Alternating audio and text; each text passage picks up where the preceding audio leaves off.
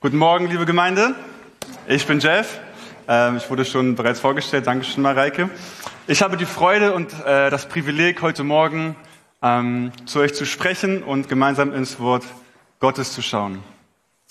Ja, Worte kreieren Welten.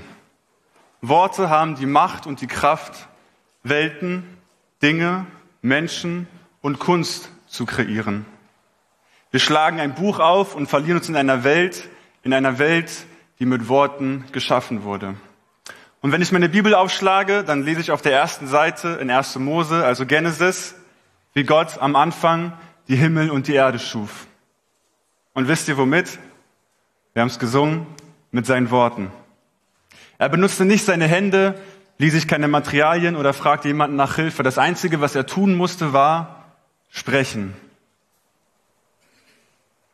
Worte kreieren Welten. Es hieß jeden Tag aufs Neue und Gott sprach. Am ersten Tag, es werde Licht und es wurde Licht. Und Worte haben sogar dich gemacht. Und ich meine nicht damit, dass deine Eltern in ein Zimmer gegangen sind, aufs Bett, sich aufs Bett gesetzt haben und gesagt haben, Baby! Und bam, schwanger, du warst da. Nein, was ich damit meine, ist, dass wer und wie du der und diejenige geworden bist, der du heute bist, eine Konsequenz dessen ist, was über dich in deinem Leben ausgesprochen wurde. Und das zeigt mir, dass Worte ein sehr machtvolles Werkzeug sind. Sprüche 18, Vers 21 trifft es auf den Punkt. Leben und Tod liegen in der Kraft der Zunge. Und unser Gott offenbart sich selbst, seinen Charakter, seinen Plan und sein Ziel in Worten. Der Allmächtige macht sich durch menschliches, durch die menschliche, menschliche Sprache erkennbar und verständlich. Er versteckt sich nicht hinter einem Schweigen, sondern kommt uns nahe und gebraucht Worte. Ein Gott, der nicht nur handelt, sondern spricht. Mächtig, ausführlich, schlüssig und umfassend und deutlich. Jede Arbeit von ihm wird mit Worten gekennzeichnet. Gottes Worte setzen Grenzen und schaffen Freiheit, bringen Leben und Tod. Himmel und Erde werden vergehen, aber seine Worte werden nicht vergehen. Gottes Worte definieren aber nicht nur ihn selbst, sondern auch die Schöpfung. Am Anfang sprach Gott Adam und Eva an, um ihnen Identität zu verleihen, seinen Willen auszudrücken und seinen Auftrag für die Menschen weiterzugeben. Wir kennen uns selbst dann, wenn wir auf die Worte hören, die er über uns ausgesprochen hat. Und wenn du damit ringst, liebevoll zu kommunizieren und denkst, dass es in deiner Welt der Sprache noch Raum für Wachstum gibt, dann ist es gut, dass du heute Morgen da bist. Es wird allerdings nicht um Tipps und Tricks einer effektiven Kommunikation gehen. Dafür gibt es schon genug Literatur, könnt ihr euch im Sommer durchlesen. Ich möchte vielmehr aufzeigen, dass es ein großer Kampf um unser Herz ist, dass der Ursprung unserer Worte ist. Es ist ein Versuch, Gottes wunderbaren Plan für unsere Worte zu entdecken. Wir werden uns heute Morgen mit dem Jakobusbrief beschäftigen, Kapitel 3, die Verse 1 bis 12, geschrieben von Jakobus selbst, einem Bruder von Jesus. Und das Anliegen in seinem Brief ist es, dass unser Glaube durch unsere Werke sichtbar wird. Und seine Worte stießen in den letzten Monaten sehr viel in mir an, denn ich bin viel zu selten darauf bedacht, was ich mit meinen Worten anrichte. Viel zu oft benutze ich Worte, die Gott nicht ehren und andere Menschen verletzen. Obwohl das Ziel meines Redens sein sollte, so zu reden, dass es Gott mehr Ehre gibt und Menschen mehr Nutzen. Und ich denke, dass Jakobus uns eine hilfreiche Perspektive gibt, wie wir unsere Worte verwenden können, können um eine bessere Welt zu kreieren. Ich möchte beten. Jesus, ich danke dir, dass wir hier zusammenkommen können und in dein Wort schauen können. Und ich möchte dich bitten, dass du, Heiliger Geist, uns die Worte, die in deinem Wort stehen, verstehen lässt. Und dass diese Worte nicht nur dass wir sie nicht nur im Kopf verstehen, sondern dass unser Herz ergriffen ist von deinem Wort. Und dass dadurch wir dich besser verstehen lernen, kennenlernen und lieben lernen. Amen. Wie bereits gesagt, Jakobus 3, die Verse 1 bis 12. Wenn ihr eure Bibeln dabei habt, könnt ihr gerne mitlesen. Ansonsten wird es auch angestrahlt. Ähm, neue Genfer Übersetzung. Meine Geschwister, es sollen nicht viele von euch darauf aus sein, Lehrer der Gemeinde zu werden. Ihr wisst doch, dass wir Lehrer einmal besonders streng beurteilt werden. Wir alle lassen uns ja oft und in vieler Hinsicht etwas zu Schulden kommen. Am meisten jedoch bei dem, was wir sagen. Wenn jemand sich nie auch nur mit einem Wort etwas zu Schulden kommen lässt, ist er ein vollkommener Mensch, der auch jeden anderen Bereich seines Lebens unter Kontrolle halten kann. Wenn wir einem Pferd das Zaumzeug ins Maul legen, machen wir uns das ganze Tier gefügig und können es so lenken, wie wir es wollen.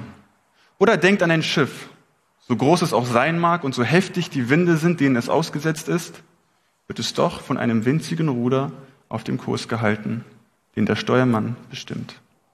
Genauso ist es mit der Zunge. Sie ist ein kleines Organ unseres Körpers und kann sich doch damit rühmen, große Dinge zu vollbringen. Wie ist es denn beim Feuer? Ein Funke genügt, um einen ganzen Wald in Brand zu setzen.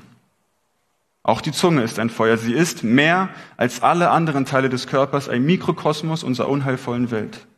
Unser ganzes Wesen wird von ihr vergiftet. Sie setzt die gesamte menschliche Existenz in Brand mit einem Feuer, das die Hölle selbst in ihr entzündet. Es gelingt dem Menschen zwar, die unterschiedlichsten Tiere zu zähmen, Raubtiere und Vögel, Reptilien und Fische. Sie alle hat der Mensch gebändigt. Doch die Zunge kann kein Mensch bändigen. Sie ist ein ständiger Unruheherd, eine Unheilstifterin, erfüllt von tödlichem Gift. Mit ihr preisen wir den, der unser Herr und Vater ist mit ihr verfluchen wir Menschen, die als Ebenbild Gottes geschaffen sind. Aus ein und demselben Mund kommen Fluch und Segen. Das, meine Geschwister, darf nicht sein. Oder lässt etwa eine Quelle aus ein und derselben Öffnung genießbares und ungenießbares Wasser hervorsprudeln? Kann ein Feigenbaum Oliven tragen oder ein Weinstock Feigen, meine Geschwister? Natürlich nicht. So wenig wie aus einer salzhaltigen Quelle Süßwasser fließt. Soweit das Wort Gottes. Ich möchte mir mit euch gemeinsam zwei wichtige Punkte anschauen, die sich aus diesem Text ergeben. Erstens, unsere Worte tragen Verantwortung und zweitens, unsere Worte sind mächtig. Jakobus ermahnt uns in Vers 1, dass wir nicht darauf aus, aus, ähm, aus, aus sollen, in großer Zahl Lehrer in der Gemeinde zu werden. Konträr dazu leben wir in einer Gesellschaft und Kultur, die uns weismachen möchte, dass jeder und jede alles tun kann und soll. Lesen wir diese Stelle im Zusammenhang, dann erkennen wir und verstehen wir seine Begründung, die sicherlich bis heute gilt. Ihr wisst doch, dass wir Lehrer einmal besonders streng beurteilt werden. Denn das Instrument, das ein Lehrer verwendet, sind Worte. Das, was er oder sie sagt, hat normalerweise großen Einfluss. Und wenn deine Worte individuelle Welten beeinflussen, dann sind deine Worte wichtiger, als du jemals denken würdest. Und da kann sich niemand von uns herausnehmen. Übertragen wir diese Thematik auf dein Leben. Wenn du ein Vorbild, ein großer Bruder, eine Schwester, Vater, Mutter, Freund, Freundin für jemanden bist, oh yeah, schönes Licht, ähm, Freund für jemanden bist, dann nimmst du Einfluss und veränderst somit mit deinen Worten eine individuelle Welt. Und die Botschaft dahinter lautet, dass wir für unsere Worte gerichtet werden. Und wenn ich hier vorne stehe und zu euch rede, werde ich ganz automatisch gerichtet von euch. Alle, die zuhören, die einen werden die Sachen gut finden, die ich sage, die einen weniger gut. Aber was uns immer bewusst sein sollte, ist, dass noch, dass der erste Zuhörer und der erste Richter immer Gott noch vor jedem menschlichen Richten sein wird. Und deswegen sollte uns in allem und vor allem Gottes Meinung interessieren. Aber Jakobus schreibt und ich rede nicht als jemand, der bereits alles erreicht hat. In Vers 2 heißt es in einer anderen Übersetzung, wir alle stolpern in vielerlei Hinsicht. Er ist sich seinen eigenen Mängeln bewusst. Er hat keinen falschen Perfektionismus. Jakobus Worte beziehen sich nicht nur auf Lehrer, sondern auch weit darüber hinaus. Und wenn die Beherrschung der Zunge ein Zeichen der Reife ist, dann sicherlich für alle Christen. Wie sieht's in deinem Leben aus? Mit Lästern, vorschneller Kritik und Fluchen? Oder dienen deine Worte zur Erbauung, zur Ermutigung, zum Trost oder auch zu einer liebevollen Konfrontation? Die Bibelstelle sagt, dass wir uns am meisten etwas zu Schulden kommen lassen bei dem, was wir sagen. Und deswegen bin ich extrem dankbar für Menschen in meinem Leben, die mich zur richtigen Zeit mit den richtigen Worten zurechtweisen, da ich meine Zunge oft nicht unter Kontrolle habe. Die Macht unserer Worte wird in den folgenden Versen verdeutlicht. Verse drei bis sechs. In den Versen drei bis sechs benutzt Jakobus bildhafte Beispiele, um uns zu zeigen, wie groß der Einfluss und die Macht der Zunge ist auf den Rest deines ganzen restlichen Seins. Jakobus benutzt ein Zaumzeug, ein Ruder und einen Funken in seinen Beispielen, um die Zunge zu beschreiben. In der damaligen Zeit, in der damaligen Zeit und den damaligen Kontext reiste man regelmäßig äh, mit Pferden und Schiffen, aber ich denke, dass auch wir diese Bilder verstehen. Sie haben alle eine Sache gemeinsam. Es sind alles winzige Dinge, die etwas Riesiges bändigen, beherrschen und dominieren. Und so ist es auch mit unserer Zunge. Sie ist klein, aber richtet Großes aus. Und die Ironie ist, dass etwas so Kleines mehr Kontrolle über uns haben kann, als wir jemals denken würden. Ich würde gerne auf das dritte Bild im Text eingehen. Ein kleines Feuer kann einen ganzen Wald zerstören. Alles, was es braucht, ist ein unkontrollierter Funke. Hoffentlich kennt ihr das Phänomen eines Waldbrands nur aus den Nachrichten. Aber für die damalige Zuhörerschaft war es etwas, was ihnen sehr bekannt war, da sie sich, da sie zum Kochen und zum, Erhitzen ihrer Wohnung auf Kohle und Holz und somit Feuer verließen, weshalb sich schneller, äh, weshalb sich Feuer auch schnell ausbreiten konnte. Außerdem hatten die Menschen damals eher wenige effektive Mittel, um ein Feuer zu löschen. Und das, was mich an diesem Bild so beeindruckt, ist die Tatsache, dass ein Wald Jahrzehnte benötigt, um zu wachsen, um zu gedeihen und damit er sich vergrößert. Es sind allerdings nur Sekunden, bis alles durch etwas Trockenheit und einen kleinen Funken niedergebrannt ist. Das Bild des Großbrands suggeriert eine unkontrollierbare zerstörerische Kraft. Die Kraft, die Zunge ist nicht nur mächtig, sie ist verletzend und kann etwas dem Erdboden gleichmachen. Und zur weiteren Untermauerung unseres Verständnisses des Feuers als negatives Bild von zerstörerischer Kraft fügt Jakobus hinzu, auch die Zunge ist ein Feuer mit anschließenden Beschreibungen des Feuers und seines Ursprungs. Sie ist ein Mikrokosmos unserer unheilvollen Welt, die unser ganzes Wesen vergiftet. Jede sündige menschliche Zunge ist ein Minidrama, das, wenn man es lange genug beobachtet, die unzähligen, ungerechten Geschichten zum Ausdruck bringt, die in dieser gefallenen Welt gelebt werden. Und als krönenden Abschluss ähm, des Bildes vom Feuer fügt Jakobus hinzu, dass die Zunge von der Hölle selbst angezündet wird. Und das griechische Wort, das mit Hölle übersetzt wird, ist Gehenna. Und dieser Begriff wurde auch von Jesus verwendet, um den Ort der endgültigen und ewigen Bestrafung zu beschreiben. Viele von uns sind Opfer verletzender Worte geworden. Dennoch dürfen wir nicht vergessen, dass wir zugleich immer auch Täter sind. Freundschaften gehen kaputt, Vertrauen wird zerstört, Gemeinden spalten sich und Ehen gehen auseinander. Ein beleidigendes Wort, ein ironischer Satz kann einen Brand verursachen, der nicht gelöscht werden kann. Und ich selbst habe auch nicht immer dazu beigetragen, dass sich andere Menschen durch meine Worte geliebt und angenommen gefühlt haben. Im 21. Jahrhundert gilt die Macht unserer Worte sicherlich nicht nur für das gesprochene Wort. Das Potenzial, über soziale Medien andere Menschen zu zerstören, sollten wir nicht außer Acht lassen. Die Zunge ist klein und unsere Worte scheinen manchmal unbedeutend.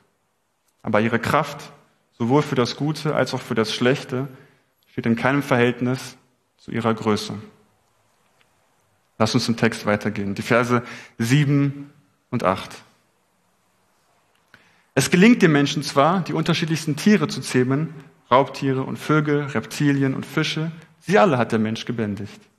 Doch die Zunge kann kein Mensch bändigen. Sie ist ein ständiger Unruheherd, eine Unheilstifterin, erfüllt von tödlichem Gift. Und wenn wir genau hinhören, scheint es so, als ob Jakobus uns wieder zu Genesis 1 zurückführt, als Gott die unterschiedlichsten Tiere erschuf. Und vielleicht erinnerst du dich, als Gott den Mann und die Frau in seinem Ebenbild schuf, da gab er ihnen die Herrschaft über die Tiere. Und eine Funktion dieser Herrschaft war es, diese Tiere zu zähmen. Wohlgemerkt sind es Tiere, die weitaus größer, stärker und schneller waren und von Menschen gezähmt wurden. Aber im Gegensatz zur effektiven menschlichen Beherrschung der niederen Tiere ist der Mensch nicht in der Lage, die Zunge in seinem eigenen Mund zu beherrschen. Diese Zunge, diese kleine Zunge, kann kein einziger Mensch von allein bändigen. Ja, es steht geschrieben, die Zunge kann kein Mensch bändigen. Und Ausleger weisen darauf hin, dass die ausdrückliche Formulierung kein Mensch die Hoffnung offen lässt, dass es zwar uns selbst nicht möglich ist, aber Gott unsere Zungen zähmen kann. Aber Jakobus Schwerpunkt liegt auf der sündigen Natur der menschlichen Zunge. Jakobus warnt vor der Gefahr und Zerstörungskraft der menschlichen Rede, damit seine Leser ihre Worte sorgfältiger hüten, auch wenn sie ihre Zunge nicht vollständig zähmen und weiterhin auf vielerlei Weise stolpern. In Genesis 1 wird die Herrschaft des Menschen über die übrige Schöpfung, die die Herrschaft des Schöpfers widerspiegelt, als Ausdruck des Ebenbildes, Ebenbild, Ebenbildes Gottes hervorgehoben. Selbst in seinen schlimmsten Momenten bewahrt der Mensch seine Würde, die sich daraus ergibt, dass er nach dem Ebenbild Gottes geschaffen wurde. Unser Reden sollte Gottes väterliche, Fürsorge für seine Schöpfung widerspiegeln. Wenn es einen Abschnitt gibt, der mich am allermeisten herausfordert und bewegt, dann ist es dieser, die Verse 9 und 10. Mit ihr, mit ihr preisen wir den, der unser Herr und Vater ist. Und mit ihr verfluchen wir Menschen, die als Ebenbild Gottes geschaffen sind. Aus einem und demselben Mund kommen Segen und Fluch. Das, meine Geschwister, darf nicht sein. Jakobus sagt, dass es typisch ist, dass es einen großen Unterschied gibt zwischen der Art und Weise, wie wir Gott anbeten und wie wir mit und über Menschen reden. Wohlgemerkt, Menschen, die im Ebenbild Gottes geschaffen wurden. Wir vergessen oftmals den Fakt, dass die Art und Weise, wie wir mit und über Menschen reden, sehr viel darüber aussagt, was wir tatsächlich über Gott glauben. Vielleicht haben wir vergessen, dass die Sprache gegenüber Gott und Menschen beides Formen der Anbetung sind. Unsere Worte in die Vertikale sollten deckungsgleich mit unseren Worten in die Horizontale sein. In Jakobus 1, 22 heißt es, seid aber Täter des Wortes und nicht Hörer allein, sonst betrügt ihr euch selbst. Es ist ein Widerspruch in sich, zu singen, ich liebe dich Jesus und zu sagen, ich hasse dich Nachbar. Und vielleicht hört sich das jetzt etwas extrem für dich an, ähm, aber Johannes, ein Jünger Jesus, schreibt in einem seiner Briefe, dass wer Gott liebt und seinen Nachbarn hasst, ein Lügner ist. Und diese Grundthematik wird in den Versen 11 und 12 noch einmal bildhaft aufgegriffen. Was du sagst, ist die Frucht dessen, wer du wirklich bist. Jakobus möchte uns mit den Bildern aufzeigen, dass die Frucht mit, einer, mit der zugehörigen Pflanze übereinstimmen sollte. Genau wie das Wasser, das hervorspringt, mit der Natur der Quelle übereinstimmen sollte. Indem er diese Bilder und rhetorischen Fragen verwendet, überlässt Jakobus seinen Lesern eine anschauliche Anklage gegen heuchlerisches und pharisäerhaftes Reden und einen klaren Aufruf, im Einklang mit dem übernatürlichen Werk zu leben, das Gott in ihnen tut und getan hat. Und nun kommen wir zum eigentlichen Problem, zum Ursprung und zum Kern dieser Thematik. Unser eigentliches Problem ist nicht nur das Zähmen der Zunge, sondern vielmehr der Zustand unseres Herzens. Ich habe in der Anleitung angedeutet, dass der Kampf unserer Worte in unseren Herzen beginnt und stattfindet. Jesus spricht in Matthäus 12, 34, denn aus der Fülle des Herzens spricht der Mund. Kurz darauf in Matthäus 15, 18 sagt er, was aber aus dem Mund herauskommt, das kommt aus dem Herzen und das verunreinigt den Menschen. Unsere Worte enthüllen nur das, was unser Herz versucht zu verstecken. Und ich erinnere mich, als ich ein Kind war, da war ich öfter beim Arzt als äh, ja, heutzutage. Meine Frau zwingt mich immer zum Arzt zu gehen, aber ich bin immer sehr rebellisch. Ich erinnere mich auf jeden Fall, dass wenn ich beim Arzt war, da bat mich der Arzt immer, meinen Mund weit zu öffnen und die Zunge herauszustrecken. Vielleicht kennt ihr das. Der Arzt schien in der Lage zu sein, indem er auf mein, in meinen Mund schaut und auf meine Zunge zu, äh, schaut, die Gesundheit meines Herzens oder meines Körpers ähm, zu diagnostizieren. Und ich glaube tatsächlich, dass dieses Bild, dieses Gleichnis ja ein Gleichnis von geistlicher Realität ist.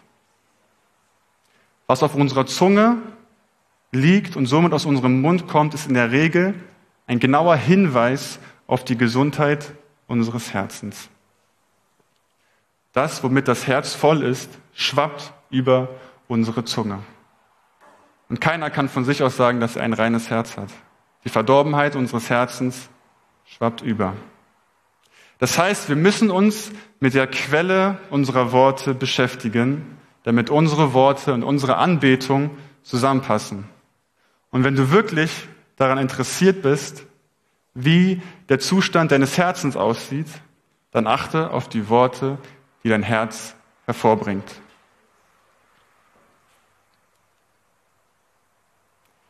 Dieser Zustand unserer Worte und unseres Herzens war nicht immer so. Am Anfang herrschte vollkommene Harmonie, doch dann brachte der Teufel in Form einer Schlange Zweifel an Gottes Wort.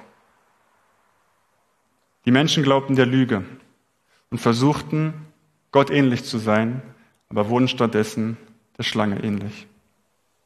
Doch Gott gab nicht auf und sandte sein Wort in Gestalt von Jesus Christus. Gott sei Dank endet dieser Text nicht hier.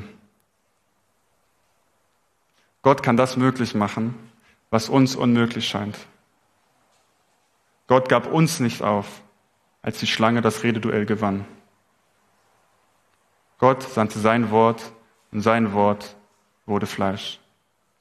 Sein Wort sprach voller Liebe, Gnade und Wahrheit, das unsere Herzen heilt damit wir Worte sprechen, die erbauen und Leben spenden.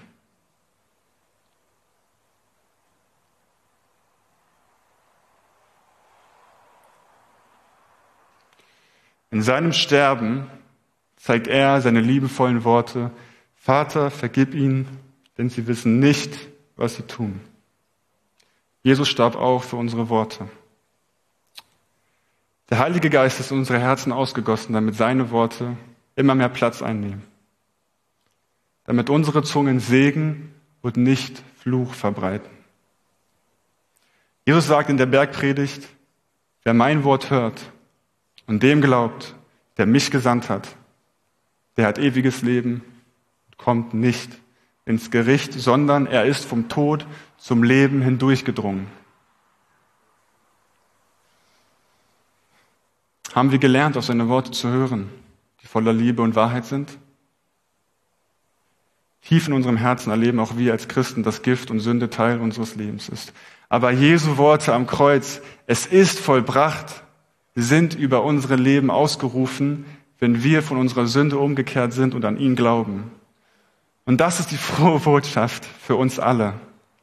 Dass Jesus am Kreuz neben allen anderen Sachen, die wir verhauen und wo wir Kompromisse eingehen, auch für unsere Worte gestorben ist, auch für unsere Sünden des Redens. Gott der Vater nimmt sogar unsere Zungen und Worte in Ewigkeit auf, weil sein Sohn sündlos gesprochen hat.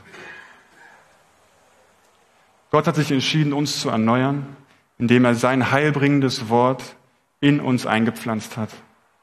Und nun ruft er uns auf, als sein heiliges Volk zu handeln und zu sprechen. Und wenn wir Handlungsanweisungen wie in Jakobus lesen, geht es nie um Aktionismus oder Werkegerechtigkeit. Also, dass wir durch das, was wir tun, vor Gott gerecht werden. Diese Last ist und wird immer viel zu groß und schwer für uns sein. Es geht immer darum, auf Jesus zu schauen. Denn Jesus ist der Anfänger und Vollender unseres Glaubens. Im Schauen auf ihn werden wir nach und nach verändert. Das heißt, ich muss loslassen, um die freisetzende Kraft des Evangeliums zu erleben. Und Gott bitten, dass er in allen Dingen mein Herz verändert. Und ich erlebe das nicht als etwas Abstraktes, es ist vielmehr die Hoffnung in meinem Leben, dass ich Heilung und Heiligung erfahre und in das Bild und den Menschen verwandelt werde, zu dem ich geschaffen wurde. Unsere Worte können uns nicht rechtfertigen. Es sind Jesu Worte, die uns ein für alle Mal gerecht sprechen. Das bedeutet, dass Jesus nicht nur unser Vorbild und Beispiel ist, sondern vor allem auch unser Herr und Retter. Wenn wir ihn als unseren Herrn und Retter verstehen, steht sein Gehorsam im Zentrum und nicht unserer. Gottes Annahme hängt nicht von unserer Leistung ab. Wir sind Gottes Kinder noch bevor wir irgendetwas tun können. Ausschließlich Gottes Ausspruch und seine Worte geben uns wirklich und echten Frieden. Wenn wir unser Vertrauen auf Gott setzen, sieht Gott die Gerechtigkeit Jesu in dir. Und dann gelten seine Worte an Jesus auch für dich. Du bist mein geliebtes Kind, an dir habe ich wohlgefallen.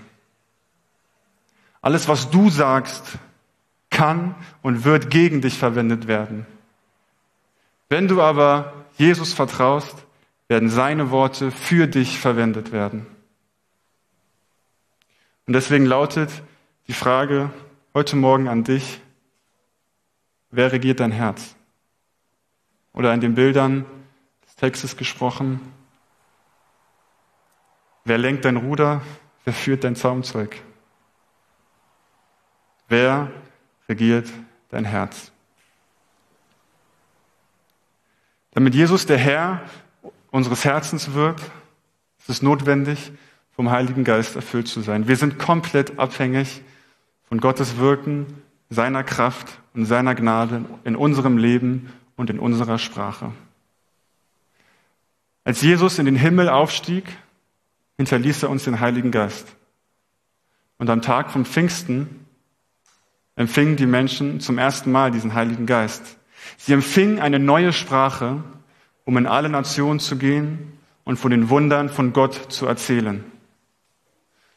Und du brauchst nicht unbedingt eine neue Sprache, aber du kannst genau dort, wo du lebst und bist, von Gottes Wundern erzählen und die frohe Botschaft verkündigen. Um unsere Zungen zähmen zu können, brauchen wir die Kraft des Heiligen Geistes.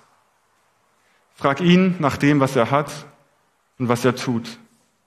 Dir zu helfen, Kraft zu geben und lass ihn dein Lehrer sein damit das, was du sagst, voller Freude, Friede, Freundlichkeit, Geduld, Gnade, Güte und Liebe ist. Wir müssen uns mit Jesus und dem Wort Gottes befassen. Wir müssen die Sprache lernen, die Gott spricht. Die Sprache des Evangeliums. Unser Vertrauen liegt nicht in der Fähigkeit, das göttliche Gesetz zu halten, sondern in der lebensspendenden und herzensverändernden Gnade dessen, der uns zu sich gezogen hat und der die Macht hat, uns zueinander zu ziehen.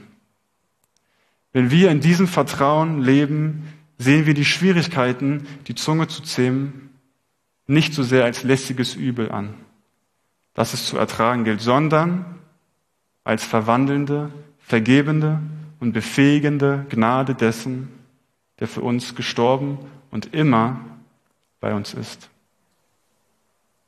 Worte kreieren Welten.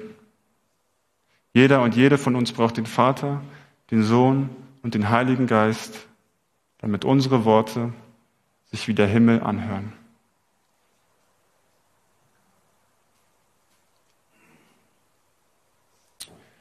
Jesus, ich danke dir für dein wunderbares Wort, das uns lehrt, das uns überführt, das uns Hoffnung gibt und das uns auf dich, Jesus Christus, hinweist.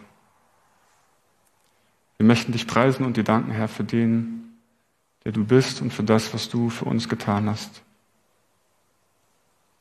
Ich möchte dich bitten, dass du unsere Herzen veränderst.